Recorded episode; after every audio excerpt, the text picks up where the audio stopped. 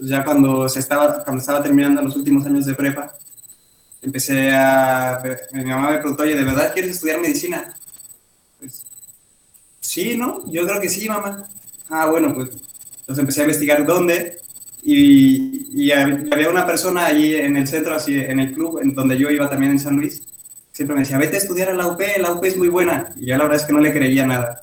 Yo le creía que me decía que me fuera a la UP solo porque era de la obra y pues yo no le quería que la UP fuera buena de medicina porque además nunca había oído hablar de la UP. Bueno, entonces un día dije, bueno, solo porque este me está insistiendo, y me metí a buscar en Google, como buen millennial, y encontré que efectivamente la UP en medicina era muy buena. Y entonces por eso me fui a, estudiar a, la Ciudad de México, estudié medicina en la UP, ahí. estuve siete años viviendo en México, y cuando terminé y iba a empezar la especialidad, salió la oportunidad de irme a vivir a Roma de, irme a vivir a Roma a estudiar teología y, a conocer mejor el espíritu de la obra, ¿no? o sea, conocer más, más del Opus Dei, las cosas que decía San José María de cómo ser santos en medio del mundo, para poder después ayudar a más personas a, a, que lo vivieran mejor, a explicarlo con más profundidad, a que lo entendieran. Y entonces esto fue en diciembre del 2017. Tengo ya dos preguntas. Oscar Ángel, ¿se vale? Oscar ya tiene preguntas, sí, claro. Entonces, tú te fuiste a estudiar la carrera de medicina a, México, pero ¿cuándo pediste tu admisión? Ah, claro. Entonces, yo pedí mi admisión, o sea, yo me hice de la obra a los 16 años, cuando estaba terminando primero de prepa. Ok. Entonces, aunque te hablaban de la medicina en la UP, decías, bueno, no, o sea, una cosa es que yo sea la obra y otra cosa es que esa escuela sea buena. Exactamente. De hecho, yo no estudiaba en un colegio de la obra. Yo, yo estuve, primaria y secundaria estuve en un colegio de la obra, como el Peñón, en San Luis. Sí, lo conocen por, las... Con las copas fortalezas. Copas fortalezas y todo. Que, se llama el Real, pero en prepa me salí. Porque el, colegio me gustaba mucho, pero todos mis amigos se iban a cambiar de colegio, que era también a una prepa que era la del TEC de Monterrey, donde también habían estudiado mis hermanas. Era una buena prepa. Y además yo quería irme de intercambio a otros lugares y en el colegio de la obra, si me iba de intercambio, no me dejaban volver. Y entonces dije, bueno, pues me cambio y me fui a otro colegio. Y así en el otro colegio fue cuando me hice de la obra. Y efectivamente después cuando estaba buscando, a mí me, me, me decían que fuera a la UP. Decía, bueno, a mí me dijeron, cuando me hice de la obra, me dijeron que se trata de ser santo en tu vida y no, no tienes que trabajar en un, o sea, no tienes que trabajar en un colegio ni estar siempre en los colegios de la obra, sino tú en tu vida donde estés, intentar ser santo. Entonces, yo por eso no me interesaba mucho la UP, sino lo que me interesa es que sea muy buena el, lugar donde voy a estudiar medicina. Y luego me puse a investigar y resulta que la UP era muy buena en medicina y por eso me fui, no porque fuera de la obra. Además, tenía la ventaja de que era de la obra y, que la casa donde iba a vivir estaba a una cuadra. Bueno, de hecho, ni a una cuadra. Eh, no tenía que cruzar la calle para entrar, solo tenía que caminar alrededor de la cuadra y ya entraba a, a la universidad. Ok. Oye, la segunda pregunta. A ver. ¿Por qué el cambio de medicina a teología? ¿Por qué el cambio de medicina a teología? Esto es una buena pregunta. Eh,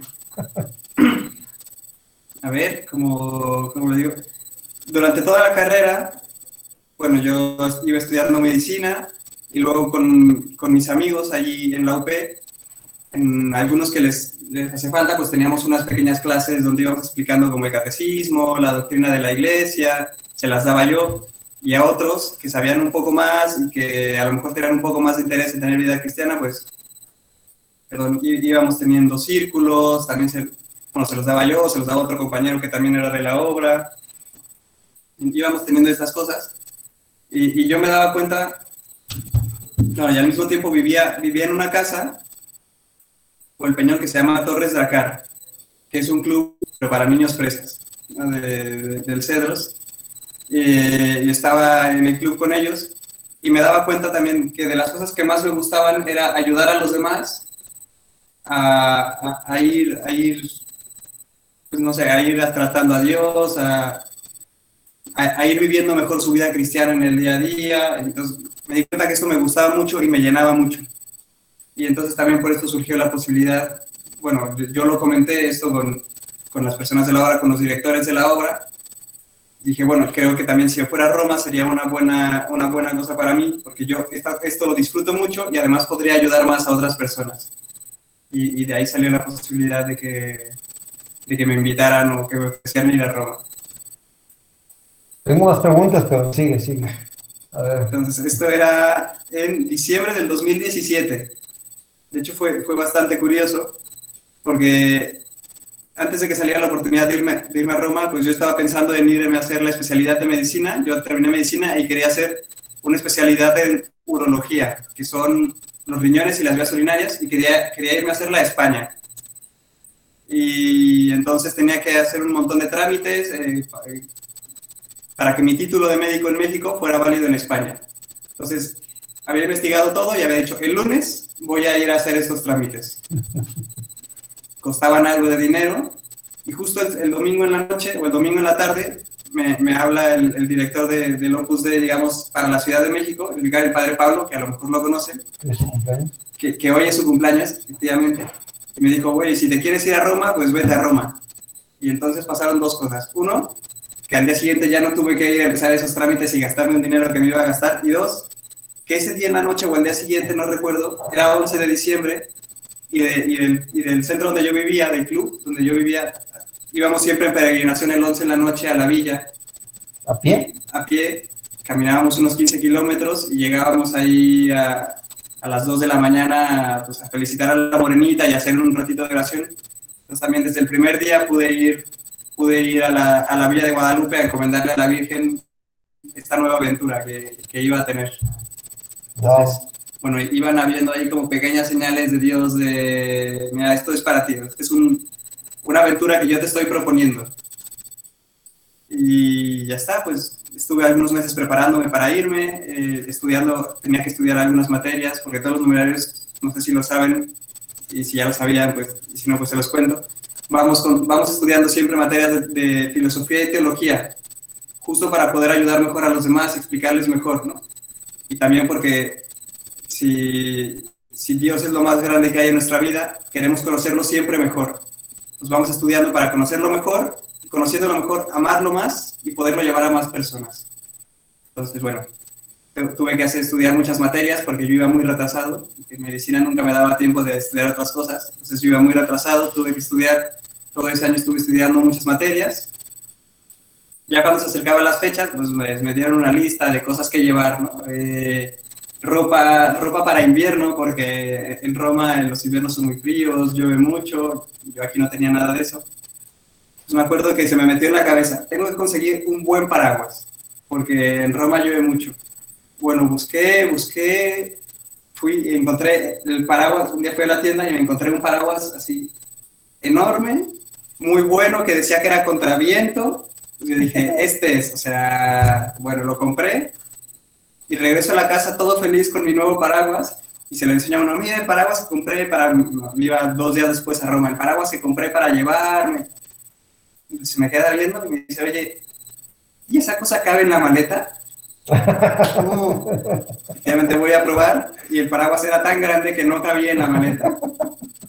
Entonces, bueno, ya en el aeropuerto fue un rollo, o sea, les pedí que pusieran el paraguas y envolvieran la maleta, así como si fuera un regalo, pues le envolvieran el paraguas alrededor de la maleta para que me lo pudiera llevar.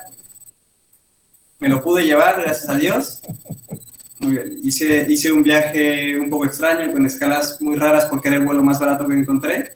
Yo, yo soy bastante codo. Entonces, en todo estoy procurando ahorrar. Si puedo ahorrarme dos pesos, aunque sea la cosa más chafa, pues me ahorro dos pesos. Y...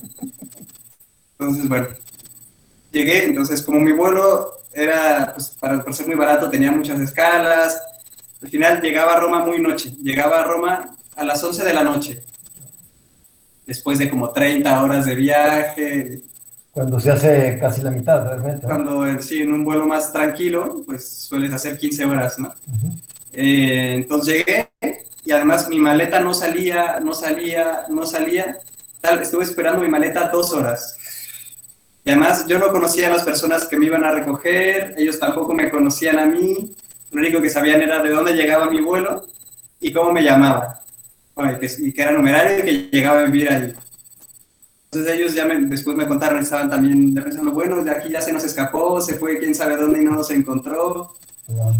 Bueno, cuando por fin salí, a la una de la mañana, un poco allá al aeropuerto, en un país donde no conoces, una lengua que no hablas. Además yo me he preguntado, bueno, ¿cómo voy a reconocer a los que vayan por mí? Dijeron, bueno, no te preocupes que los vas a reconocer rápido. Yo no les conocía, pero bueno, saliendo, vi a, dos, a dos, personas paradas, dos hombres más o menos jóvenes, como de 30 años, y dije, yo creo que son ellos. Y cuando me estaba acercando, me preguntaron, ¿tú eres José Ángel? Sí. Muy bien. Vamos. Y llega, entonces llegamos a vivir a Cababianca, que así se llama la casa donde todas las personas del mundo, o todos los, numerarios de distintas partes del mundo que se van a Roma a estudiar teología en este mismo plan, de estudiar teología para después poder ayudar a otras personas u ordenarse sacerdotes, que también existe la posibilidad, llegan a vivir a Roma a esta casa que se llama Cababianca, que es una casa grande, muy bonita a las afueras de Roma, que es como, como la, última, la última gran locura de San José María. Pero ahora llegamos a, a esa parte. Pues me llevaron a Cababianca, claramente a la una de la mañana está ya todo el mundo cerrado, o sea, ya está todo cerrado, todo el mundo dormido, todo apagado. Recuerdo que llegamos, abren una puerta, o sea, se abre un portón y luego una se ve al fondo como, como un espacio grande, pero era muy oscuro. Entonces dijeron, bueno, tú entra por aquí. Y una, abren una puerta. Ah, pues voy a ir con mis maletas, dos maletas enormes, porque llevaba toda mi vida en dos maletas. ¿no? Había tenido, para ir había tenido que poner toda mi vida en un par de maletas. Entonces llevaba ahí, me iban ayudando claramente también, porque yo estaba en estado de zombie después de 30 horas sin dormir, irme a vivir a otro país, bueno. Y yo recuerdo que mi primera impresión fue, ¿en dónde me metí? Porque se abre una puerta y un pasillo larguísimo. Vas ahí, largo, oscuro, pasas el pasillo largo, abre otra puerta y otro pasillo largo, oscuro hacia otro lado. Y así, y otro más. Y como cinco o seis pasillos largos, oscuros, extrañísimo. Le dije, pero, pero ¿dónde me estoy metiendo, Dios mío? O sea, ¿qué estoy haciendo? Digamos, y me dijeron, bueno, este es tu grupo, ahora no te enseñamos nada porque es en la mañana, este es tu grupo, aquí está el oratorio. Me enseñaron una puerta, un par de pasillos más, me dijeron, esta es tu habitación. No, no, es el día siguiente de la mañana. Entonces me dijeron, bueno, o sea, yo pregunté, mi única pregunta fue, ¿a qué horas, ¿a qué horas, a qué horas hay que levantarse mañana? me dije, ya no sé, la oración es a las 7 y media de la mañana, al día siguiente, ¿no? Dijeron, pero tú no te preocupes, que son las 2 de la mañana, vienes muerto, no te preocupes. Bueno, yo igual al día siguiente sí me levanté temprano y fui y, y, por lo menos al oratorio supe llegar, ese era mi, mi único objetivo. Ya después de eso, claramente, ya, ya, saliendo de la misa, que tuvimos oración y misa, saliendo de ahí, yo ya estaba perdido. O sea, fui y, y ahora qué hago? El desayuno donde se, bueno, ya poco a poco me fueron explicando cosas, enseñando. Eh, pero bueno, ustedes háganme preguntas si quieren, porque yo no sé si los aburro, si es interesante, si... ¿Alguna pregunta? Está súper interesante, la verdad. Ah, bueno, bueno. Pues entonces yo sigo, pero bueno, cuando ustedes me quieran hacer una pregunta, me interrumpen con, con toda paz, ¿eh? yo no, no me enojo. Y si me enojo, pues ya me, ya me desenojo después, no pasa nada. Eh, bueno, entonces, pues decía, llegué a vivir a esta casa, que es donde van personas, que se llama Cababianca, que es donde van personas de todo el mundo a, a, estudiar teología y a formarse en el espíritu de la obra para después enseñarlo mejor a otros o ordenarse sacerdotes. ¿Cuántas personas más o menos estaban, coincidían en Cababianca contigo? Más o menos? En esa casa, cuando yo llegué, vivíamos más o menos 140 o 150 personas.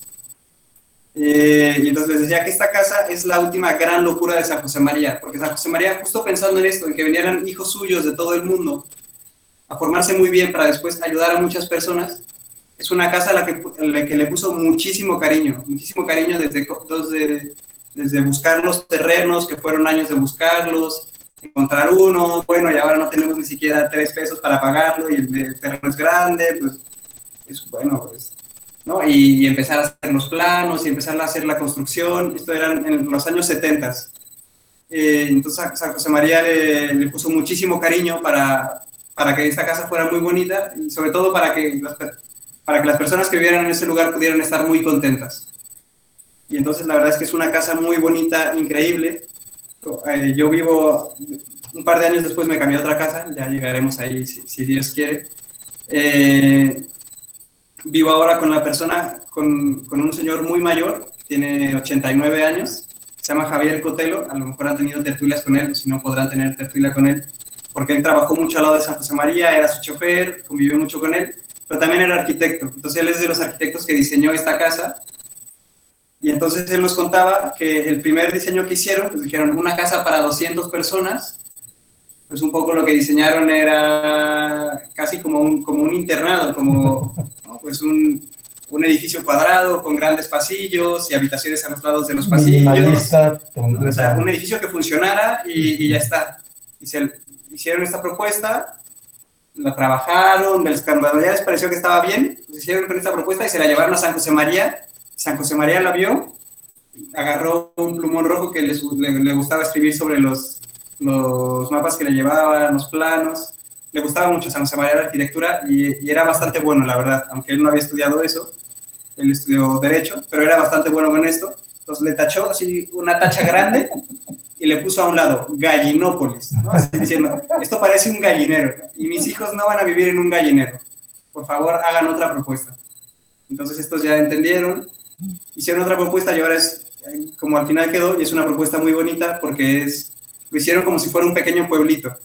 Se va viendo plazas, y luego cuartos alrededor, y luego un pasillo, y luego otra pequeña plaza, y aquí una fuente, y eh, un jardín muy grande, con caminos distintos que se van uniendo, se van separando. O sea, al final es como si fuera un pequeño pueblo. Y luego ya en la casa, pues hay mil detalles muy bonitos. O sea, yo lo pasé los primeros días ahí, además de perdiéndome, porque, porque es muy grande y son muchos pasillos, maravillado de los muchísimos detalles de ahí, de decir, bueno, esta casa se hizo con cariño. Esta casa se hizo con mucho cariño pensando en los, que, en los que vivimos aquí ahora, en los que vivieron ahí, en los que vivimos aquí y en los que van a vivir aquí durante mucho tiempo. Te vas caminando y de repente te das cuenta que los techos están pintados.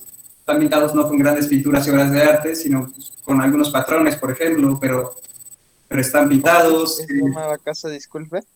Se llama Cava Bianca. Ah, ¿Qué significa? ¿Qué significa? ¿Cueva blanca? Eh, no, la, ¿cómo se llama Cava? cava de donde se saca un mármol, la, ¿cómo se llama esto? Una montaña, una lomita. Sí, la, como la de donde se va sacando un mar, bianca, ¿no? Blanca. Eh, cantera, pues, cantera blanca se llama. También pensando que de ahí se iban a sacar, bueno, supongo yo, esto me lo invento, la verdad. No, es Cava Bianca porque al lado hay una cantera. Y, y Bianca supongo que porque rimaba bien, o porque al lado es de mármol blanco, no lo sé allá en Roma eh, hay mármol en todos lados. O sea, muchos colores. Sí. Así como, no sé, por aquí, en Montefalco, en San Luis, donde yo soy, hay, hay cantera, cantera por todos lados.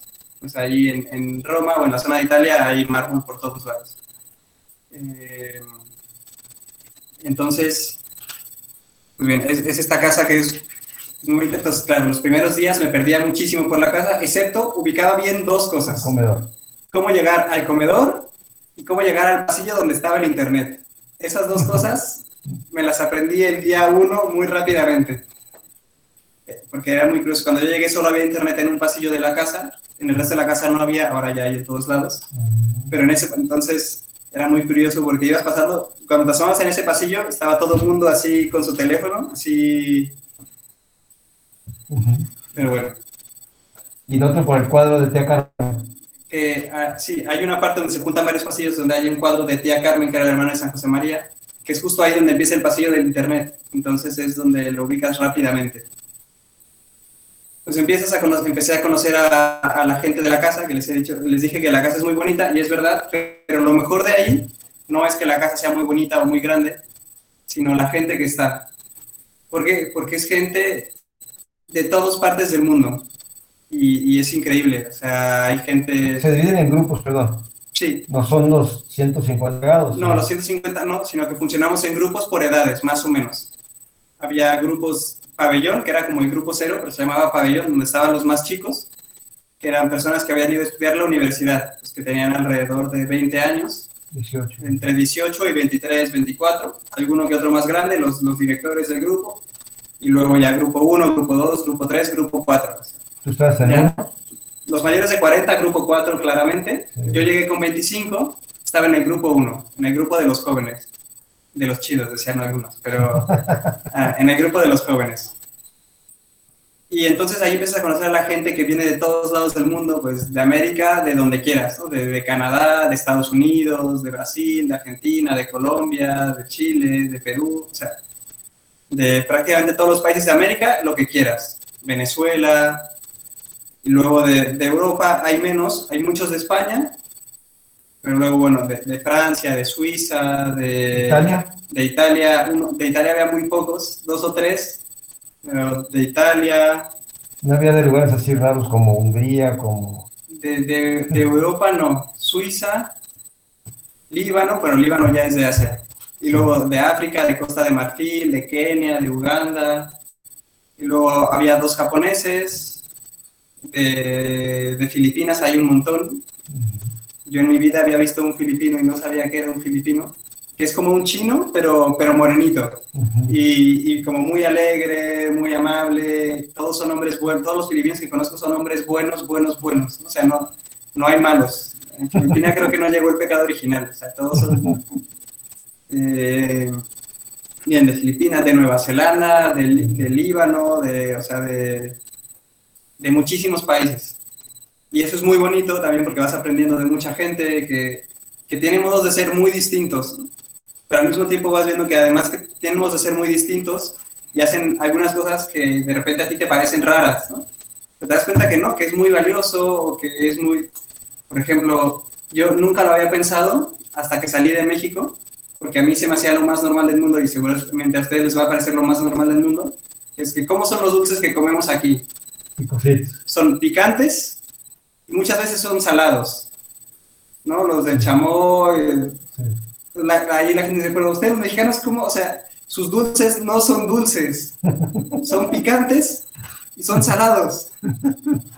Y yo la verdad es que nunca me había puesto a pensarlo hasta que salí de aquí y bueno, tienen razón, ¿no? O sea, me siguen gustando y me los voy a seguir comiendo, pero somos un poco raros en que nuestros dulces no sean dulces, ¿no? Por ejemplo, eso es una tontería, pero vas aprendiendo así un montón de cosas que a ti te parecen normal y que a otros países son distintas y te das dando cuenta que, que son muy buenas, aunque sean distintas, que son muy buenas. Por ejemplo, les, les puedo contar una historia de, de un japonés que hay ahí. Uno de los dos japoneses que hay se llama Fumiaki Shinosaki. ¿no? Eh, lo ves, pues es así, ojos alargados, cara plana, japonés, japonés, flaco, flaco, flaco, flaco, súper tranquilo, súper lento, así.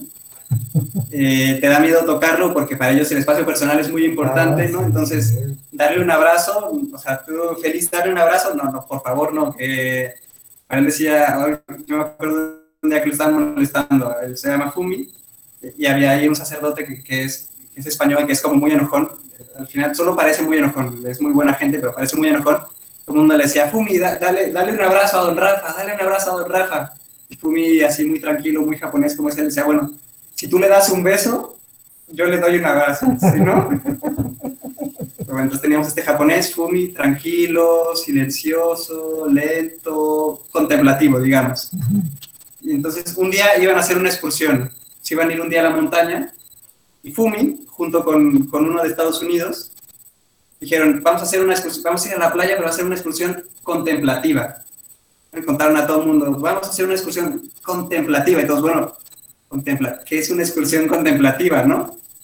Bueno, la idea de la excursión es ir al monte, subirlo y bajar sin decir nada. O sea, vamos a ir a la excursión y no se vale hablar, porque vamos a ir a contemplar, o sea, no, no queremos que haya ruido. No manches. Ah, todos, ah, bueno, pues muy bien, suerte con su viaje, ¿no? Que les vaya muy bien. Y entonces la persona más inesperada, que es un ecuatoriano mayor, de 55 años por ahí, pero que es la persona que más habla en el mundo, que es todo, todo emoción, todo es espectacular, todo dice, yo me apunto, Fumi. No. Como lo que hago, Felipe, sí, sí, yo me apunto, Fumi. Y Fumi, muy serio, le dice, oye, Mejor no. Mm, o sea, Felipe, no, no, no vengas, o sea, no, no, yo me apunto, te prometo que voy a estar callado. Muy bien. Vete. Le creyó. Y entonces fueron al día siguiente a la excursión pues ya fueron a la montaña, No era regresaron. playa, era montaña. Era montaña. Regresaron y entonces todo el mundo quería saber cómo les había ido, si, si Felipe había sido capaz de no hablar, porque este habla hasta por los codos. O sea, no es capaz de estar callado un segundo porque es el hombre más entusiasta que, que puedes conocer en el mundo, ¿no? O sea, y entonces cuando regresaron, Felipe empezó a contar, no, tuvimos la excursión contemplativa, estuvo muy bien, increíble, muchísima paz, mucho silencio, no hablamos casi nada. Casi nada. Muy bien, contó su historia, que les había ido muy bien. Y entonces cuando terminé de contar, ahora venía Fumi, la versión de Fumi. O sea, no puede ser, Felipe no se cayó en todo el día, no nos dejó, no nos dejó disfrutar nuestra excursión contemplativa. Bueno, al final la gente se la pasa muy bien y eso, van aprendiendo unos de otros, de modos de ser muy distintos. Pero que de todos hay mucho que aprender. Y es, un, es una gran experiencia. No sé hasta ahorita si... ¿Alguna pregunta, muchachos? Entonces ahí es para numerarios, ¿no? Sí, en, en esa casa viven solo numerarios que, que están estudiando teología para esto. Hay otra casa parecida en España para agregados, donde viven, pero esa es mucho más pequeñita. En esta viven, yo creo que viven como 10 o 15. Y, y ¿Cómo ya. se llama? La casa donde viven los agregados se llama Iturgoyen. Iturgoyen. Iturgoyen. Y hay otra para numerarios que no, está en, en Roma, sino que está también en, en España, pequeñita, junto donde, junto donde está esta de agregados que se llama Iturgoyen, que se llama Aralar. Pero esta es mucho más pequeñita, en esta viven 30, 40 personas. Y están en Madrid, Están en Pamplona, en Pamplona, perdón. Sí, sí. Eh, claro. bien, ¿no? Entonces, por ejemplo, ¿Cuánto eso. tiempo llevas viviendo ahí? Llevo tres años. Hace tres años que me fui. Entonces estuve los primeros dos años viviendo en Cava Bianca, en esta casa que les cuento. Les cuento una historia más de, de los tipos de personas distintas que hay. Y, y lo increíble es cuando vas descubriendo la, la historia que hay detrás de esa persona. Porque tú lo ves y hace más o menos las mismas cosas que tú, aunque a veces haga cosas distintas, pues hace más o menos lo mismo que tú, ¿no? Reza igual que tú, va a la misma universidad, estudia, pues se viste más o menos parecido, cada quien con su estilo, pero, ¿no? Y, pero muchas veces no sabes la historia que hay detrás, que son historias increíbles de algunas personas, otras tienen historias muy normales. Yo me acuerdo ahorita en concreto de uno que es de Uganda, que se llama Andrew Ekemu, que que es una persona que, que se ordenó el año pasado.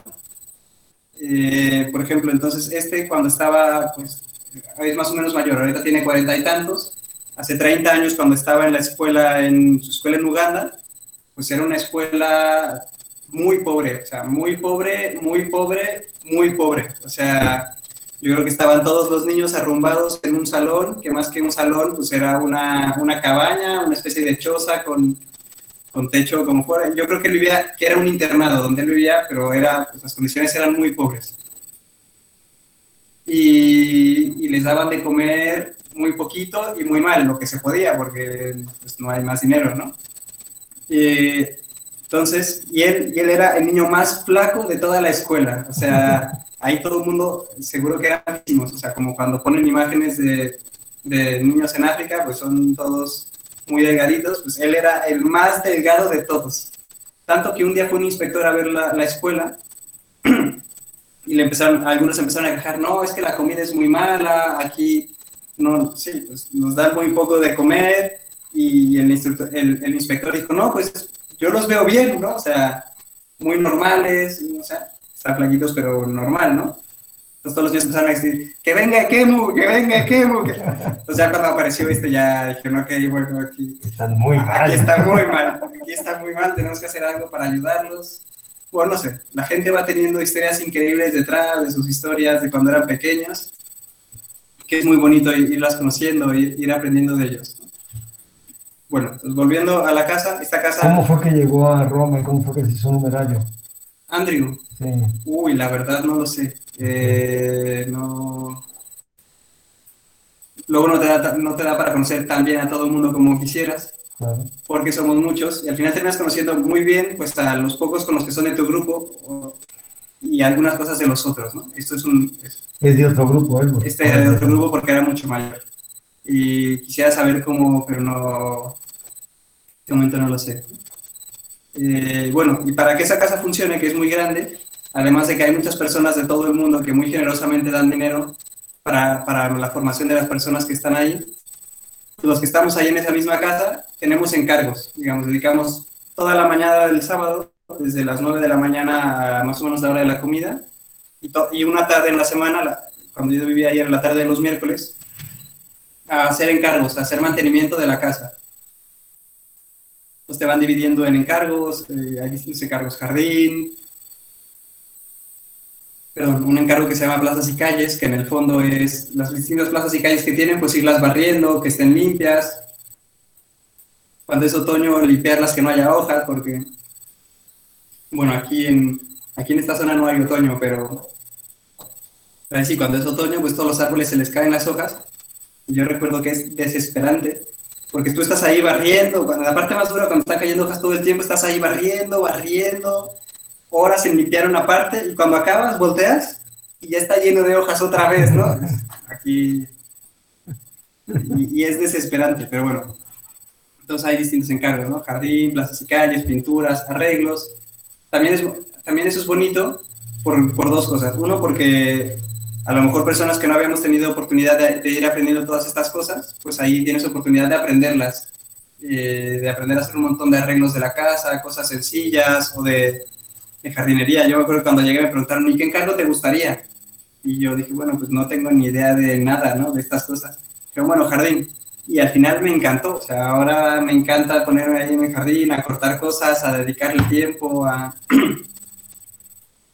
y entonces ya que era bonito dos, dos cosas. Una, por, por esto, porque vas aprendiendo, aprendes cosas nuevas y en el encargo también como vas trabajando con nosotros, ahí tienes mucho tiempo de, de, ir platicando con ellos y descubriendo esto, las historias, ¿no? O sea, que qué era de ellos, cómo llegaron ahí, a qué se dedicaban antes, las historias increíbles que tienen algunos.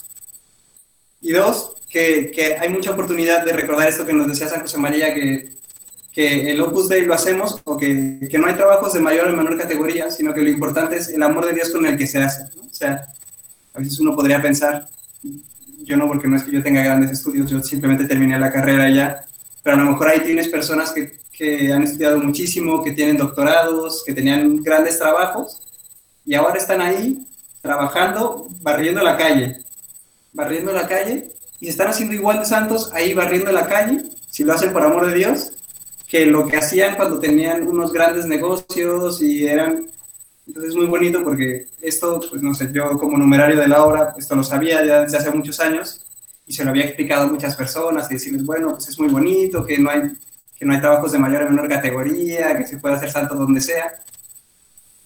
Pero al final, pasar de, de la idea bonita a, la vida real, al día que estás haciendo, decir, bueno, de verdad aquí estoy haciendo el Opus Dei y aquí me puedo hacer santo, es una, es una cosa bonita.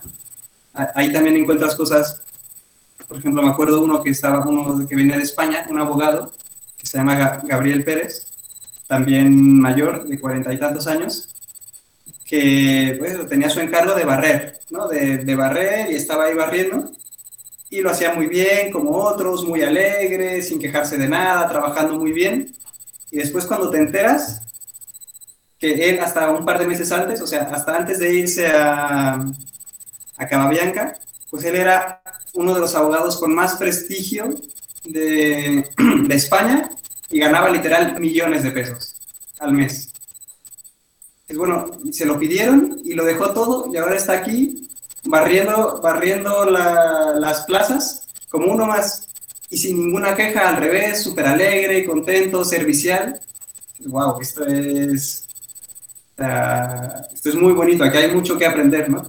Por lo menos yo cuando me enteré cómo le iba este en su trabajo, pues te acuerdas del, del pasaje este del Evangelio de, cuando están, que dice que no, que estaban los apóstoles bueno, Pedro, Juan, Andrés, Santiago en su trabajo, llegando las barcas, que pasa Jesús y les dice, sígueme, y, y dejándolo todo lo siguieron. Bueno, yo cuando oí me enteré que este era así, y luego estaba ahí barriendo el jardín, barriendo la casa como cualquier otro. Bueno, esto es verdaderamente es un, pasa el Señor a su lado, le dice, sígueme, y lo deja todo para seguirlo. Entonces, bueno, vas aprendiendo mucho de las personas en todo, en, en lo humano y en lo espiritual. Entonces también es, es bonito. ¿Hasta aquí alguna pregunta, muchachos? No, pues es un, un claro ejemplo de ese pasaje. Así es, Yamil. Entonces, bueno, estuve, bueno, estuve viviendo en esa casa dos años.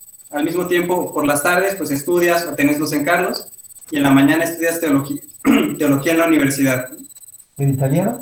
En italiano, ese fue otro, otro gran, otra gran aventura, digamos. Pero ti se te facilitaba, ¿no? Sabías, sabes 60% de francés, sabes español. Sé español muy bien, francés puedo leerlo y hablar un poquito, porque había estudiado de niño. Y Inglés. inglés, pues lo que había aprendido en la escuela. Entonces, sí, yo antes de irme me había puesto a estudiar italiano, porque ahí la escuela iba a ser en italiano. Había, estu- había estado como un mes en clases, porque descubrí que cerca de mi casa pues daban clases y... Bien. Eh, y luego en Duolingo, esta aplicación, entonces según yo más o menos sabía italiano, cuando llegué ahí me di cuenta que no sabía italiano. Entonces empezamos a ir a la, a la universidad en italiano y bueno, está, está bien porque es muy parecido al español. Entonces cuando te hablan y si te hablan más o menos despacio, entiendes, entiendes qué es lo que te están diciendo. Y, y muy bien, más o menos vas entendiendo, alguna que otra palabra no, pero bueno, pues ya en el contexto ya sabes qué quiere decir. Y si no, pues tampoco, más o menos, casi desde el día uno, digamos, podía entender las clases. Pero luego quería, quería hacer una pregunta, quería hacer algún comentario, o quería decirle una broma a mi compañero de al lado y no tenías ni idea de cómo hablar. ah, mm, em, em. Y entonces eh, las primeras semanas era desesperante, desesperante que, que entendiera todo, pero no fuera capaz de decir nada. Bueno, sí, o sea, poder decir chao, buongiorno, ¿no? Y hola, ¿no? Y eco. Cuando te pregunten algo, responder eco, que es como decir sí, ¿no? Eco, eco, sí. Y, y ya. Bueno, yo ahí sí ya, esta es una cosa personal, porque cada quien ahí va haciendo lo que puede para el italiano. Hay unos que les interesa mucho y estudian y aprenden.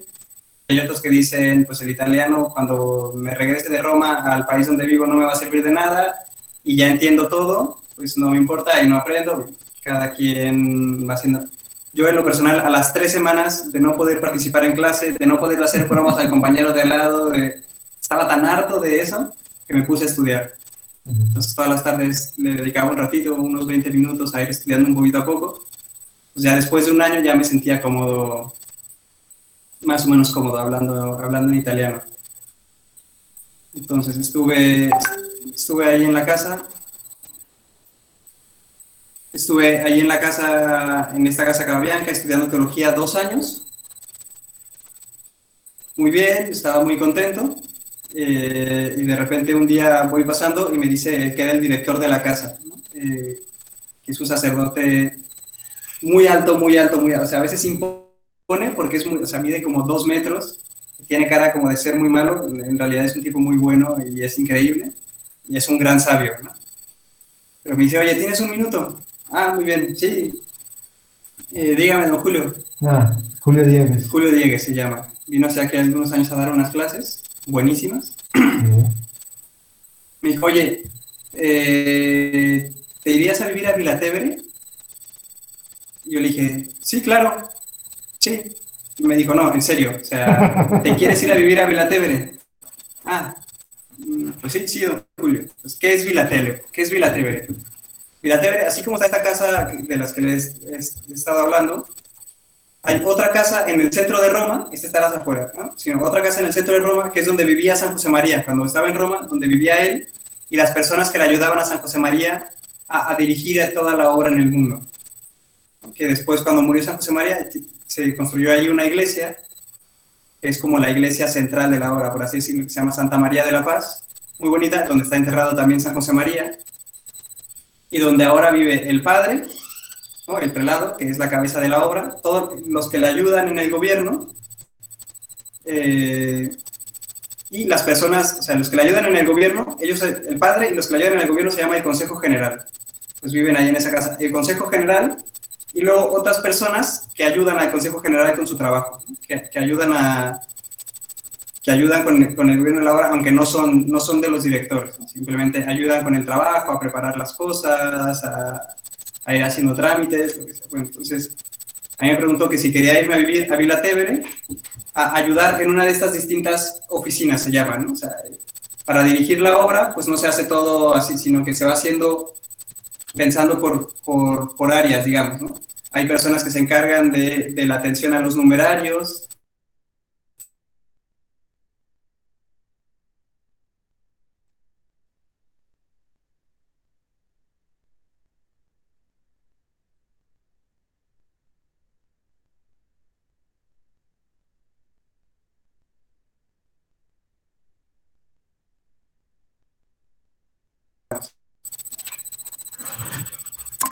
Ahí está. Ya volvimos. Entonces, yo estoy en, en, una oficina que se llama Estudios, que es la que se ocupa de la, for, de la formación intelectual de la, que da la obra. ¿Esto qué quiere decir? No sé si ustedes alguna vez habían oído cómo, de, cómo definía San José María al Opus Dei. San José María decía que el Opus Dei era... ¿Organización?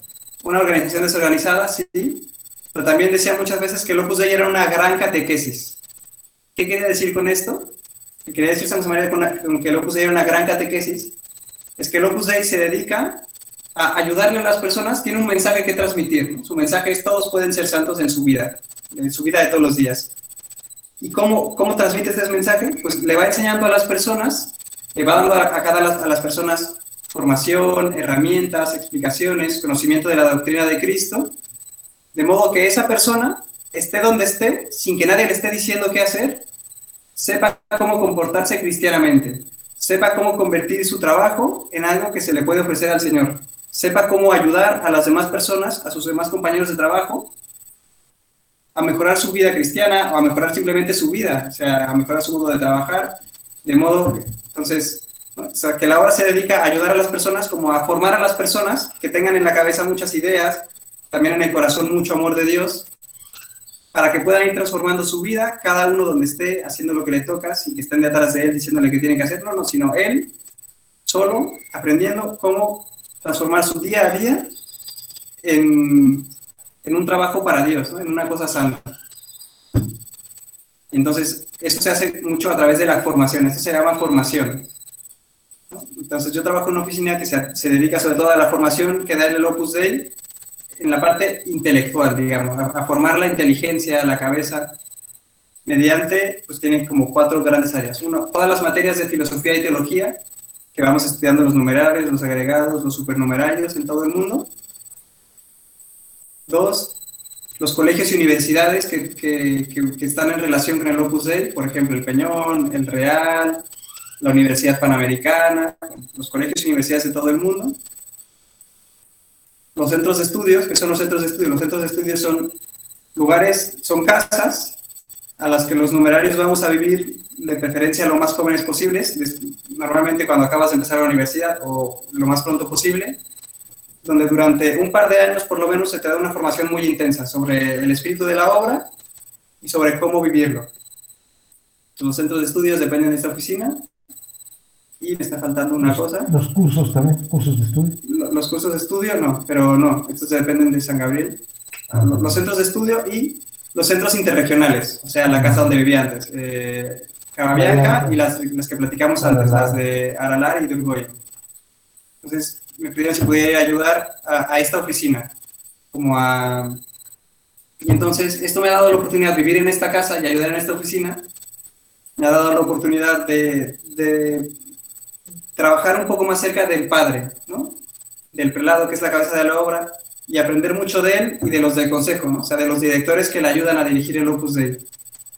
Que, es bonito, porque a lo mejor en el Opus Dei estamos más o menos acostumbrados a que los directores, estas personas que, que gobiernan la, o que dirigen la organización, el Opus Dei es una institución que tiene más o menos 90 mil personas. Y los directores son personas muy cercanas, son muy sencillos, muy, o sea, no se dan ninguna importancia, ¿no?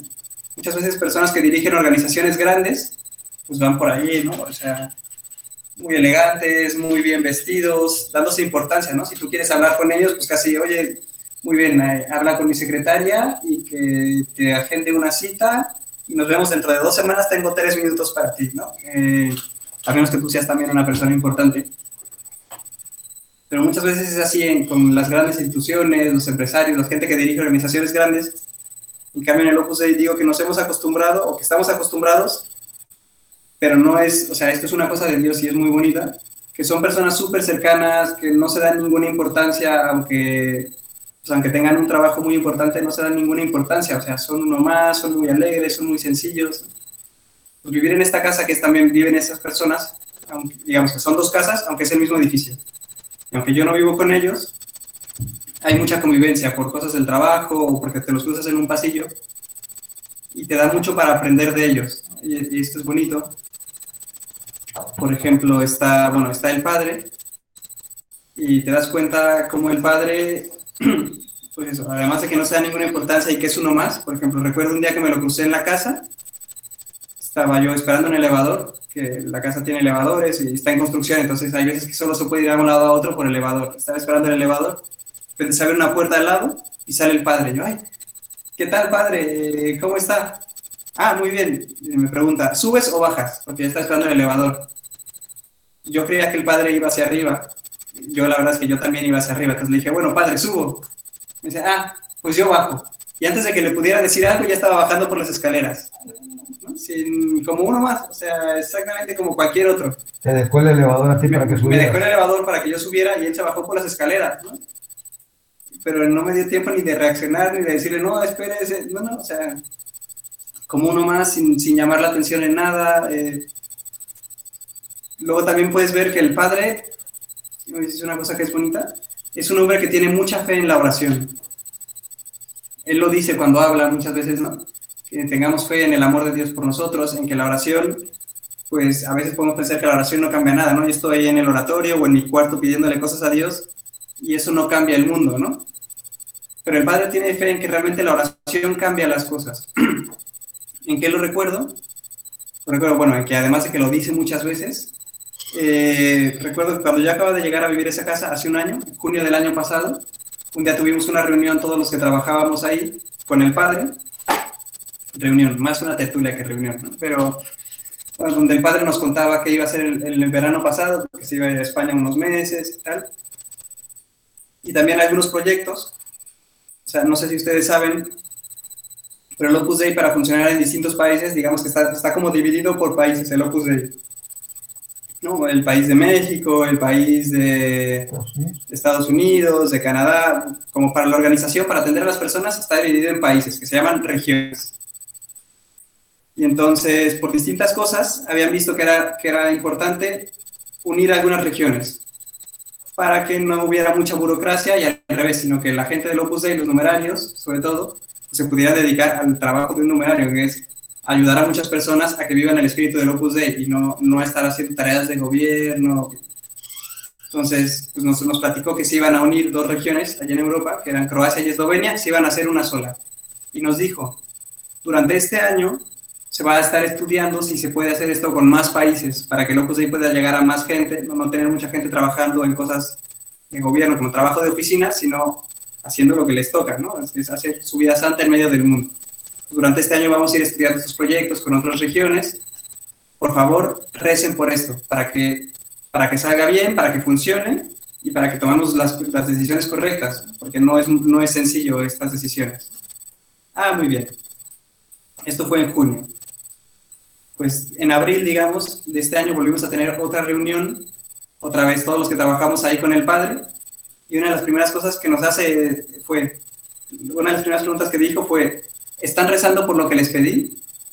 Yo la verdad es que me quedé así pensando. ¿Cuál era? Una, porque, una, ¿a qué se refiere? O sea, ¿qué cosa que les pedí?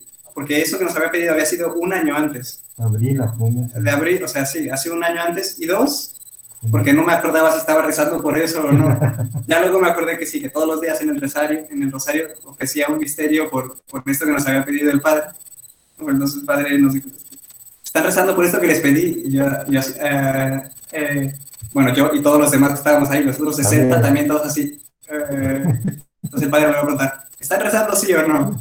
Sí, sí, padre, estamos rezando mucho. Ah, bueno, muy bien. Eh, y entonces tú ahí te das cuenta que el padre tiene mucha fe en la oración.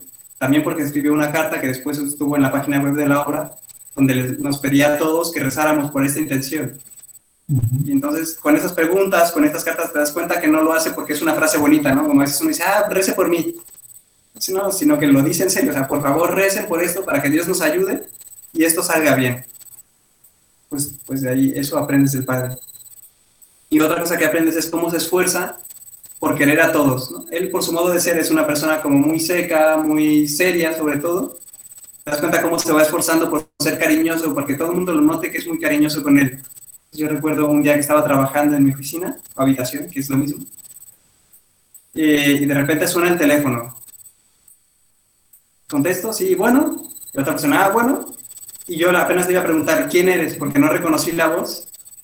Y me dice, José Ángel, soy el padre. Ay, ah. padre. Eh, ¿Cómo está, padre? Muy bien, gracias.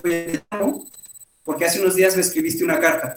Los, los miembros de la obra, si queremos, bueno, también los que son de la obra, pero la costumbre bonita de, escribirle al padre siempre que quieras contarle una cosa.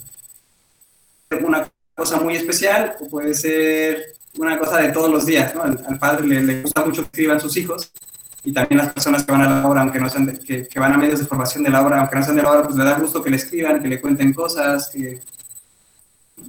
Pues yo dos o tres días antes le había escrito para contarle que en verano iba a venir a México, que había algunos asuntos familiares que por favor rezara por ellos, que tenía un proyecto, eh, eh, en la universidad tenía un proyecto de investigación que me había, había salido la, posibilidad de un pequeño proyecto de investigación que iba a empezar a hacer para una tesis que tengo que hacer.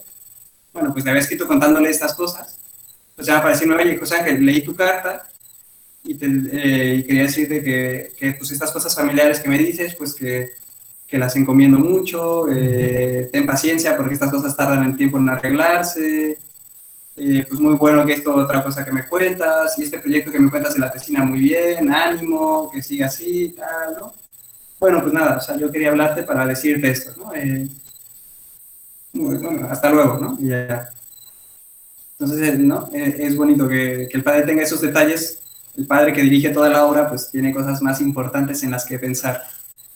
Tiene grandes problemas que resolver o grandes proyectos que impulsar sin embargo, también le dedica tiempo a, eso, a, llamarle, a que le escribe una carta contándole cualquier cosa, de, los que viven allí en la casa. Luego ya me enteré que es normal que de los que viven en la casa, que si le escriben una carta, el padre llame. Llama, bueno, no es una llamada, es una llamada de dos, tres minutos para decirte que la leyó y que lo que te quiera comentar, ¿no? Pero entonces ya después me enteré que los que viven por ahí es normal, si escribes una carta, el padre te llama para agradecerte la carta y para decirte que reza por eso. Y para... También porque de repente he oído a mis vecinos de habitación que están en la oficina trabajando y de repente les pregunto, ah, ¿qué tal, padre? O sea, que, pues, que les llamo para, bueno, no sé si para eso o no, pero que, que les llamo para... Bueno. Entonces, ¿Con cuántos trabajas tú como oficial, se llama? Sí, yo soy oficial de estudios, somos dos. O sea, son dos, son dos los directores de estudios el jefe que se llama Don Luis Romera, que es un sacerdote, un filósofo muy sabio, español, y, el que le ayuda, que es cuando Don Luis no está, el que se queda en la cabeza, que es también un sacerdote español, se llama Santiago, y, dos, y dos que les ayudamos con el trabajo. ¿Y el otro de dónde es? El otro también es, también es español. ¿Tú eres único mexicano? Eh. Bueno, en Vilatebre casi todos son españoles. Ah. También por eso a lo mejor hablo un poco como español, perdónenme, yo quisiera hablar como mexicano. Perdonadme. Perdonadme vosotros, perdonadme. Eh, sí, en, en casi todos son españoles. De los 60 que vivimos, pues, no sé, más de 40 serán españoles, o a lo mejor cerca de 50 incluso. O sea, eh, Bien, quedan ya solo unos minutos, me parece. Eh, o sea que ahí en su, trabajo, disculpe, ¿le ayuda ahí este, en sí un sacerdote? Sí, le ayudo a, este sacerdote en, lo que decía antes, ¿no? En, no, en su trabajo sacerdotal claramente, ¿no? Porque para eso no me, no me necesita, sino en su trabajo de dirigir estas cosas, ¿no? De dirigir... O sea que, disculpe. Sí, sí Ah, trabaja entonces, él, este, ese sacerdote trabaja ahí con, con ustedes y aparte hace su servicio y todo de, de sacerdocio, ¿no? Exactamente. Hace su trabajo de sacerdote, aunque realmente a lo que más tiempo le dedica es, es a, esta, a esta parte de, dirección de la obra, ayudar al, al padre en esta parte de dirección de la obra, en todo lo que tiene que ver con los colegios y las universidades, la, la formación intelectual de, de, las personas de la obra, sea, el, sobre todo su, su, trabajo es ese. Además, pues tiene algunos lugares donde va a confesar, donde va a celebrar la misa y a predicar. Celebra diario. Sí, sí, celebra diario como todos los, como todos los sacerdotes, todos los sacerdotes de la obra. ¿no? Eh, bueno, entonces yo le ayudo en, en ese tipo de cosas, en las que tienen que ver con, con la oficina, digamos. Profe, profe Oscar. Sí. Dime. Aquí está, aquí está. ¿Usted ha estado en Vilatela o en, en, el de la Santa Cruz? ¿Vilatela? Sí, ahí, ahí he estado dos días. y en Cababianca un mes. Ah, caray. Hice un curso anual ahí. Sí, sí, sí he estado ahí, Yamil. Es muy bonito, muy, Oye. muy bonito. De hecho, es increíble, increíble, increíble. Uh, sí, no te la creas hasta que estés ahí. Sí, también, también es bonito que en Vilatela está enterrado San José María. Entonces, pues muchas veces puedes ir a rezar con él por estado San, San José María, don Álvaro, que es el que, el que le sucedió a la cabeza del Opus Dei, que también ahora es beato. Pues entonces, eh, cuando uno tiene una preocupación, es bonito que puede ir ahí a encomendarlo. O todas las noches, cuando hacemos el examen de conciencia antes de irnos a dormir, ¿no? que, que es esto de preguntarse unos minutos frente al Señor, pues qué he hecho bien, qué hice mal, qué puede... O preguntarse un poco frente al Señor, cómo se ha portado en ese día, pedirle perdón sobre todo por lo que hemos hecho mal y a lo mejor hacer un pequeño propósito para el día siguiente. Pues es bonito que muchos días lo hacemos justo donde está enterrado San José María. Es bonito decir, bueno, eh, es aquí donde está el fundador, vengo a preguntarme todas las noches si yo en mi vida he sido Opus Dei, si yo con mi vida de hoy he sido Opus Dei, ¿no? Es, eh, he sido fiel a lo que Él nos enseñó y a lo que Dios nos quiere transmitir a través de Él. ¿no? Eso también es, es, una suerte, es bonito. El Señor me pedirá cuentas cuando, cuando me toque ir, morir, el Señor me pedirá cuentas. Pero va bien, o sea, Bueno, Disculpe. sí, sí. O sea que ¿Sí? usted, usted, este, puede, digamos que, ve, ve que comentó que estaba en una investigación de un proyecto y, y aparte puede trabajar, bueno, trabaja ahí como numerario en, ahí en esa parte Sí. intelectual de la obra y aparte ejerce también, pues, como, pues, como médico, ¿no? En Bueno, parte, como pues, médico no ejerzo, de verdad. Ya no me da tiempo. Me encantaría, pero no. A lo mejor, a lo mejor si alguien tiene una gripa y viene y me pregunta, le receto algo para la gripa, pero, pero eso lo hacen también las mamás y no estudiaron medicina. Me, me encantaría, pero por ahora la medicina está en pausa, viendo qué sucede con, con mis Pues sí trabajaste con gente cáncer, ¿no? Trabajé con gente, bueno, el- el ulti- los últimos dos años de la carrera prácticamente son trabajar y, y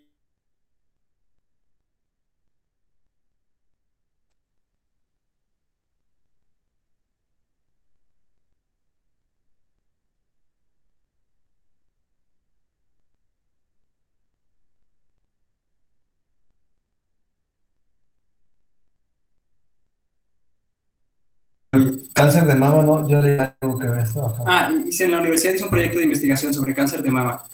Pero bueno, no, fue, un, fue un proyectito, le ayudamos a un profesor de la universidad.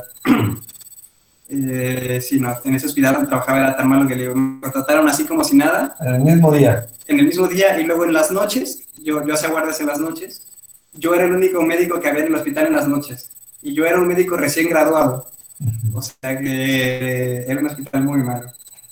Ya cuando llegaba alguien con una cosa un poquito más complicada, yo le decía, oye, ya no, no pierda su tiempo aquí, vaya a ser un hospital más grande donde haya más médicos. Si era algo sencillo, yo lo atendía muy bien, bueno, muy bien, yo lo atendía. Ya si vieron, no, yo lo atendía. Pero ya cuando era una cosa un poquito más complicada, les pedía que se fueran a otro lado, sobre todo por el bien de ellos, no, no por... Pero Yamil, ibas a preguntar algo cuando estabas preparando tu pregunta. No, profe, no. Ah. Nada más estabas como, como a ver si habías entendido todo lo que se dedica aquí José Ángel. Ajá, es que pensaba que podría ya tener algo así como un puesto que tenga relación con su área, pues. Con medicina. Sí, no. A lo mejor este año me va a caer el comprar las medicinas de la casa, pero eso tampoco es. Porque ya que somos muchos en la casa, una, una misma persona se dedica a pedir las medicinas y comprarlas. 60, pues. Sí, como la persona que hacía ese encargo este año se va a ir, se va a regresar a vivir a España, es español, a lo mejor ahora me cae a mí. Entonces eso será un poquito más médico, pero no, no, no se deja de ser un, un encarguito, digamos. ¿Vamos bien, muchachos? ¿Va bien? ¿Alguna pregunta, Cristian? Iván. Todo chido. Todo bien. Ok. Eh, ¿Por qué te hiciste la obra? Ya queda un poquito tiempo. Ah, no, está bien. 12 minutos o 13 minutos. Ok. ¿Por qué me hice de la obra? ¿O cómo te hiciste? ¿Cómo lo viste? ¿Cómo me hice de la obra? Entonces. ¿Está bien esa pregunta, muchachos, o no? Sí, sí, sí. Eh, justo le iba a preguntar. Sí, sí. Ah, bueno. Entonces, aquí hay que volver a. Bueno, a ver, a ver si no me enrollo mucho con la historia. No te preocupes. En realidad tengo hasta las cinco y media tú, pero bueno. queremos terminar antes para ir a la bendición. Entonces, eh, aquí esto empieza cuando yo tenía 14 años y todavía estaba en el colegio de la obra. Primero estudié primaria y secundaria en un colegio de la obra y luego me fui a, a otro que no era de la obra. Cuando todavía estaba en el colegio de la obra y tenía 14 años, yo iba a círculo y cuando iba a círculo iba aprendiendo, iba descubriendo una cosa increíble, o sea, iba descubriendo cómo podía darle sentido a toda mi vida de un modo increíble, que me, me iba gustando muchísimo, iba aprendiendo a hacer oración poquito a poco, pues no sé, o sea, a mis ojos iba abriendo un gran panorama que me, que me llenaba muchísimo. Nos fuimos un día a hacer un curso de retiro, esto era septiembre, septiembre de 2007 yo creo, bueno, eh, y en el curso de retiro, yo no sé por qué, en algún momento dije, Ay, Dios mío, ¿qué quieres de mí? Y me pareció bastante claro que quería que fuera numerario. Bueno, pues, muy bien, voy a ser numerario, ya está. Y entonces estuve lo más contento que no he estado en mi vida, según recuerdo. O sea, regresé contentísimo del curso de retiro. Pero a los dos días, y esto no, no lo había dicho nadie, que quería ser numerario, porque me parecía que Dios para los dos días dije, no, ¿cómo que ser numerario? No, o sea, que... que y, sí, sí. No, no, sé qué imaginación se me metió. Además, para hacer de la obra lo más, tienes que tener mínimo 14 años y 6 meses. Yo ahí tenía 14 años y 4 meses. Dije, a ver, faltan dos meses, Dios no me puede pedir algo que no puedo hacer. O sea, seguro que nada que ver. Y lo olvidé y ya. Esto que tiene el olvido. Pasó el tiempo o sea, sí, sí en algún momento sentí que era como una puñalada en la espalda que me estaba haciendo a mí mismo, pero bueno, al poco tiempo se me olvidó y yo seguí mi vida y... ¿Ibas a fiestas? Y esta, no era muy fiestero, pero cuando me invitaban iba. O sea, no, ¿Noviero? No, no, no era noviero. También cuando estaba ahí no tenía compañeras, luego ya me cambié al otro colegio donde sí tenía compañeras y había algunas que me gustaran, pero no, que me gustaban, pero no me animé nunca bueno, y tampoco, fiestas tampoco iba a muchas, o cuando salía a fiestas, pues iba. Esta, me cambié el otro colegio, iba ahí, yo seguía yendo a círculo porque me gustaba, y cada vez sentía más que, que, el Señor quería que le diera más, o sea, que más, o sea, yo hacía oración, me portaba bien, tenía buenas calificaciones, intentaba ser buen hijo, buen amigo, pero aún así me parecía que... ¿Cuántos hermanos son? Somos tres hermanos, yo soy el pequeño, ah. tengo dos hermanas mayores. Dos mujeres y tú. Dos mujeres y yo. Entonces siempre me parecía que, que, Dios quería más, quería más, hasta que un día ya no pude más y dije, ok, voy a ser supernumerario. O sea, está muy claro. Yo, yo siempre he soñado con tener una familia, con tener hijos, voy a ser supernumerario. Entonces fui a hablar. Pensando que eras lo máximo tú mismo, ¿no? Súper generoso. O sea, soy lo máximo. O sea, yo, yo creo que nunca he habido nadie más generoso en este mundo. Entonces fui a hablar con, con, el sacerdote del centro, que a lo mejor ustedes lo conocen, porque luego vivió aquí en Montefalco hasta hace algunos años, que era el padre Mario Flores. A lo mejor algunos de ustedes lo conocen. Mario Flores Ángel. Pues fui a hablar con él y, y le iba a decir que quería ser supernumerario, pero no me atreví. O sea, le dije, bueno, sí, claro, me dio miedo y no me atreví. Dije, bueno, es que creo que Dios me pide típico silencio incómodo que no, no te atreves a decir. Le dije, bueno, que, que sea mejor ¿no? Pero yo me estaba haciendo tonto, la verdad. Entonces el padre Mario me dijo, el padre Mario y el Espíritu Santo juntos, que un este amigo se está haciendo tonto. Y el padre Mario me preguntó, oye, ¿tú nunca has pensado que podría ser de la obra? Que... Entonces ya le dije, no, sí, la verdad es que sí había pensado, justo venía a decirle que quería ser supernumerario, que, ah, muy bien. A lo mejor yo creo que tienes condiciones para ser numerario, ¿por qué no lo piensas?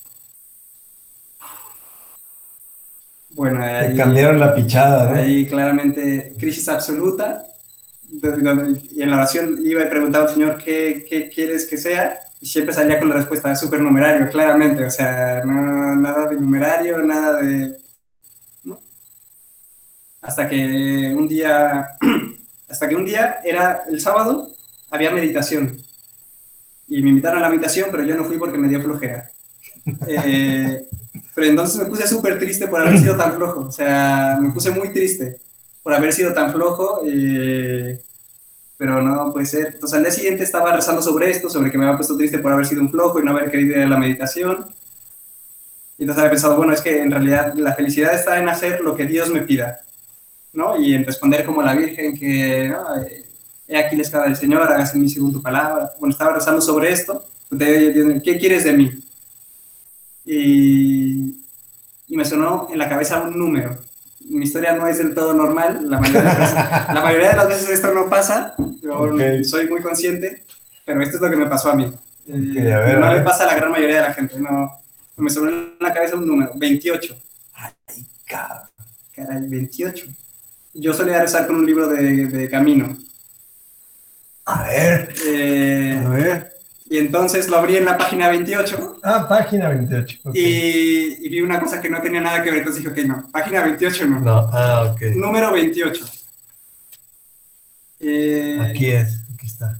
Ahí está, ya lo vi. Si, si quieren se los leo, que empieza hablando del matrimonio, ¿no? Dice, el matrimonio es para la clase de tropa y no para el Estado Mayor de Cristo y, bro, yo seguí leyendo el número, pero dije, como empezaba con el matrimonio, dije, venga, o sea... Eso es lo mío. Siempre había dicho que iba a ser supernumerario, que era lo que Dios quería de mí, buenísimo, tal. Y entonces me quedó claro, lee bien. Ah, caray. Entonces vuelvo a leer el punto, ¿no? El matrimonio es para la clase de tropa y no para el Estado Mayor de Cristo. Así, mientras comer es una exigencia para cada individuo, engendrar es exigencia solo para la especie pudiendo desentenderse las personas singulares. Yo con esto entendí que Dios me pedía que no me casara, ¿no? Y, o sea, que viviera en celibato. Entonces mi primera reacción fue decir, pero, pero quiero tener hijos. Y entonces me di cuenta que el punto de camino le daba la vuelta y seguía en la siguiente hoja. y empieza diciendo, ansia de hijos, hijos, muchos hijos, y un rastro imborrable de luz dejaremos si sacrificamos el egoísmo de la carne. Entonces yo me quedé, caray, o sea, bueno, no me echa a llorar por, por, orgulloso, yo creo, pero si hubiera sido una persona un poco más sencilla, me hubiera echado a llorar en ese momento, sin lugar a dudas. Eh, nada, pues estuve pensando dije, ok, veo que Dios lo que me pide es que le dé toda mi vida, o sea, no, y que ese gran deseo que tengo de formar una familia o en el fondo de, de, que mi vida trascienda, ¿no? O sea, de que mi vida no se quede en, en lo que yo soy, pues el Señor me promete cumplirlo Él, ¿no? O sea, Él dice, tú, este gran deseo que tienes en el corazón de paternidad, de que tu vida se extienda, de que tu vida sea fecunda, pues de eso me encargo yo. O sea, te pido que tú hagas esto por mí, o sea, yo te... No, más, ya luego con el tiempo me he dado cuenta que no es que yo haga algo por Dios, sino que en el fondo siempre Dios que hace por mí. Pero, pero es una decisión de decir, tú quieres tener una vida fecunda, pues sígueme y vas a tener una vida mucho más fecunda de lo que te imaginabas. Distinto, pero mucho más fecundo. Pues bueno, ya lo estuve pensando un tiempo, lo hablé con el padre Mario otra vez, le conté esta historia que me pasó y se moría de risa de mí, o sea, se moría de risa. De 28, se reía, se reía muchísimo. Bueno, lo fui hablando con él y ya después de, de algunos meses, meses incluso, yo soy bastante lento para las cosas, después de algunos meses, pues ya decidí hacerme de la hora. Era a los 16. ¿16 exactos? 16 y un par de meses. El 31 de julio eh, fue el día, yo dentro de un par de semanas, 31 de julio cumplo 12 años, si se acuerdan de rezar por mí ese día, pues, pues yo, se los agradeceré. si no, quién sabe. Pero sí, claro que sí, Y entonces, pues fue más o menos eso. Eh, ¿Y no te dio miedo tomar ya la decisión en ese último momento?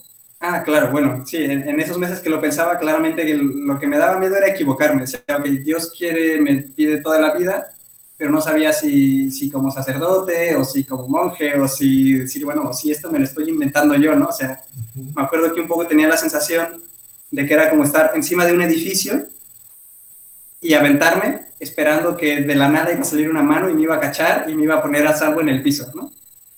Y tenía mucho miedo, pues eso, de equivocarme o de no poder, o de, o de no ser feliz si, lo hacía, ¿no? También muchas veces me imaginaba que decir, bueno, es que hacerme numerarios para toda la vida, ¿no? O sea, a veces también me imaginaba que iba a ser como ponerme una piedra enorme que iba a tener que cargar durante el resto de la vida, ¿no? porque Dios me lo pedía, ¿no? Decía, pero bueno, o sea, poco a poco, un poco iba rechazando esos miedos o diciendo, bueno, y si no soy lo suficientemente bueno, pero no te das cuenta, o sea, para Dios nadie es lo suficientemente bueno, o sea, que no, eso no, no es excusa, ¿no? O sea, Dios se encarga, o sea, no, no es que tú seas bueno, no, de hecho no eres, no eres lo suficientemente bueno, esto está claro, pero es Dios el que te, te está buscando, ¿no? Eh, cuando dices que lo pensabas, ¿te refieres a que lo veías en la oración? O, lo pensabas en las dos cosas? Lo pensaba, lo llevaba a la oración, lo hablaba, lo hablaba con el sacerdote y con, y con el instructor del club, digamos, con el que hablaba de vez en cuando, pues lo iba hablando, me iban dando cosas para leer, que me ayudaban a ir pensando en el tema. Eh, y al final, al final un poco la decisión la tomé como, como se toman las grandes decisiones de la vida, me parece. Ya, la chica, venga, o sea... Exactamente. Me acuerdo que también diciendo, bueno, y si me, si me estoy equivocando, bueno, pues ya está, o sea, ya lo veré gracias a Dios me parece que no me he equivocado porque estos 12 años he sido muy feliz. Pero entonces la, la decisión así en concreto, en el momento que me decidí, que es una tontería, pero estábamos de labor social con, con compañeros del club donde yo iba, estábamos en la Huasteca Potosina de labor social. Y ahí me enteré que uno de mis compañeros de mi edad, eh, no era mi gran amigo, pero era compañero, nos llevamos bien, era numerario desde hace algunos años, bueno, desde algunos años no, desde hace algunos meses, más o menos desde un año antes. Se llama Quique Berrueta, a lo mejor lo conocen. Entonces yo me enteré que él, que era verdad hace algunos meses, una me emocioné porque hubiera gente de mi edad que fuera numerario, nos mandaron a repartir despensas, entonces íbamos caminando a repartir él y yo. Y entonces era muy chistoso porque él, él le había pedido que se fuera conmigo a repartir despensas con la misión de que me, de que me empujara a decir, o sea, ya, no, o sea, ya esté de la obra, deja de pensar lo que llevas cinco meses pensándolo muy seriamente, deja de pensarlo, ya esté de la obra y, yo no quería hablar con él. O sea, yo quería decirle, oye, tú eres de la obra. Déjame decirle, Quique Berrueta fue el de Barbas que nos habló del Bitcoin. Exactamente. Eh, entonces, pero ni él se atrevía a decirme nada, ni yo me atrevía a decirle nada a él. Entonces íbamos ahí en el camino a repartir las despensas, las conversaciones, típicas conversaciones que no fluyen, ¿no? O sea, que alguien dice algo. Sí, sí, Sí, sí, tal. Y luego los dos callados, siguiendo, ¿no? así un rato y nadie se atrevía a decir nada porque los dos queríamos hablar de algo con el otro y no nos atrevíamos, y los dos queríamos hablar de lo mismo, pero así somos. Eh, y entonces en algún momento ya yo me harté y le dije, oye, Kike, me acabo de enterar que eres numerario, no sabía, tal. dijo, ah, sí, soy numerario, pues, oye, ¿desde cuándo? Pues desde hace algunos meses, desde noviembre del año pasado, tal. Y me dice, ¿y tú cuándo? Y en ese momento dije, bueno, pues en cuanto regrese, estamos en la Huasteca, en cuanto regrese a San Luis, le pido permiso a mis papás y me hago numerario. Entonces también es bastante curioso que después de meses y meses y meses de pensarlo, lo que me hizo decidirme fue una pregunta que me preguntó, ¿y tú qué? Y en ese momento me decidí. Así somos de racionales, ¿verdad? exactamente. Super alemanes todos. Pero bueno, esa es un poco la historia de cómo, cómo me hice de la obra. Ah, vamos bien, vamos bien. Entonces, Todavía queda tiempo, muchas gracias. Queda tiempo para alguna pregunta discreta o indiscreta, si quieren hacerle. Si es más indiscreta, mejor. Si es más, ah, ya, ya lo dijo, ¿eh? Si es indiscreta, mejor. A ver. ¿Y Manuel? Híjole, no, no se me ocurre nada, profesor. ok, Cristian. Todo muy claro, profe. Ok, ok. ¿Y tú crees, eh, perdón, Iván? Este, todo claro y muy, muy interesante toda la, historia. Yamil. Buenas, no hay preguntas, gracias. Ok. ¿Y tú crees que alguno de, de, la gente que participa por aquí podría llegar a tener vocación? Y si dices que sí, ¿por qué? Y si dices que no, ¿por qué? O sea, yo no los conozco de nada, o sea, nada. pero yo creo que es más o menos normal, digamos, que, que, la gente que participa por los medios de la obra, muchos o algunos de ellos tengan vocación a la obra. Me parece que es lo más normal, porque pues, imagina por un segundo que tú eres Dios y, y quieres ayudar a que, a que, la iglesia sea muy buena y muy santa y que los franciscanos tengan muchas vocaciones y que el Opus Dei crezca y ayude a muchas personas. Pues las personas que tienen vocación ¿no? Si, si, tú quieres que una persona le quieres regalar la vocación al Opus Dei, la vas a poner cerca del Opus Dei. ¿no? A lo mejor vas a poner algunas perdidas en China y quién sabe cómo termina siendo de la obra. Pero lo como más este normal, africano. Como este africano que les contaba. ¿no? Pero lo más normal es que Dios regale la vocación a la obra a gente que está cerca de la obra, porque son ellos los que las pueden encontrar. Entonces, yo creo que es probable que muchas personas de los que van a, a medios de formación en la obra aquí y en México y en San Luis y en Timbuktu y en... ¿no? Que es normal que muchas de esas personas Dios les regale la vocación a la obra, porque quiere ayudarlos a ser muy felices aquí en la tierra y luego a ser muy, más felices aún en el cielo. Excelente.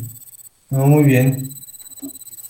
Pues nos vamos a despedir muchachos para poder llegar a tiempo a la bendición y pues agradecerte mucho José Ángel no, encantado. tu tiempo entonces, de la medicina, bueno, de, de cambiarte de escuela para no, de cambiarte de escuela para no, no, tener mucho que ver con la obra en la escuela, a, a estudiar medicina, hacerte de la obra de joven. A, a vivir en Roma trabajando solo en, en cosas de la obra. Todo que a vivir ahora, exactamente, ¿no? Ha sido un cambio, pues no radical, porque sigues la misma vocación, por supuesto, pero sí un cambio que otros dirían impresionante, ¿no? Bueno, uno hace lo que, lo que Dios nos va pidiendo, ¿verdad? En cada momento. Muy bien, pues muchísimas gracias. No, gracias o sea, a ustedes. Eres la primera persona que, que, tenemos en este tipo de tertulias. La Ah, semana sí. pasada estuvo Santiago García, Ah, gran. El rector, rector de la UP.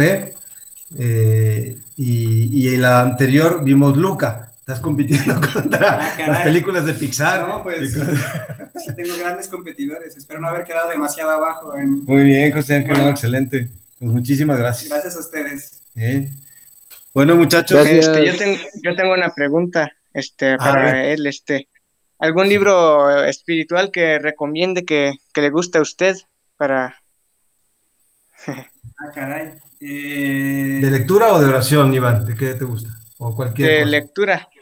De, De lectura. O de lo que a él le guste. Pues sí, o sea, de lectura, grandes libros que me han gustado mucho.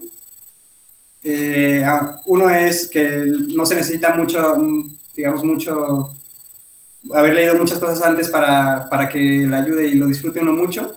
Probablemente lo han leído ya, que es el de Soñar y os quedaréis cortos, de don Pedro Casiaro. Este y uno que se llama Un seminarista en la SS. Esos dos libros son muy interesantes, muy movidos, ayudan mucho. Y luego ya si, si es otro, que ya es otro, estos son como también cuentan historias de personas, son muy entretenidos. Otro que es un poco más profundo, pero que probablemente, bueno, otros dos, que sean los dos libros que, de los que más bien me han hecho cuando los he leído. Uno se llama Vida de Cristo, de Fray Justo Pérez de Urbel, que es un modo para, para entender un poquito más los evangelios y la vida de nuestro Señor, que es muy bonito. Y otro que se llama El alma de todo apostolado. Yo creo que estos dos libros son de los libros que más he disfrutado y que más me han enseñado, por lo menos que cuando los leía tenía la sensación de estar aprendiendo muchísimo y de que me hacían mucho bien. Sí, los cuatro los tenemos por aquí, yo creo, este, a la mano. Y digo, para que sepas. Pero quizás los puedas buscar también en internet. Sobre todo el de Fray Justo Pérez de Urbel, posiblemente sí está en internet. Eh, ¿Verdad? El alma de todo apostolado. También, seguramente, porque es muy viejo. Es muy antiguo, sí, también Muy puede antiguo. estar ahí. El, el lenguaje a veces es un poco antiguo, pero a mí me, me sirvió muchísimo, me pareció muy, muy bonito. Y el de Soñados que Bueno, puede ser que también Muchas, esté. muchas gracias. De nada, Y ya, si no aquí los platicamos, Iván. ¿Eh? Sí, muchas gracias.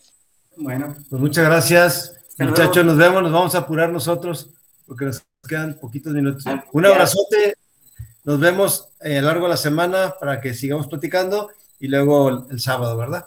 Hasta luego. Buenas tardes. Cristian y Manuel, muchas gracias por todo, por todos sus trabajos que están haciendo. Gracias. Y a todos, saludos.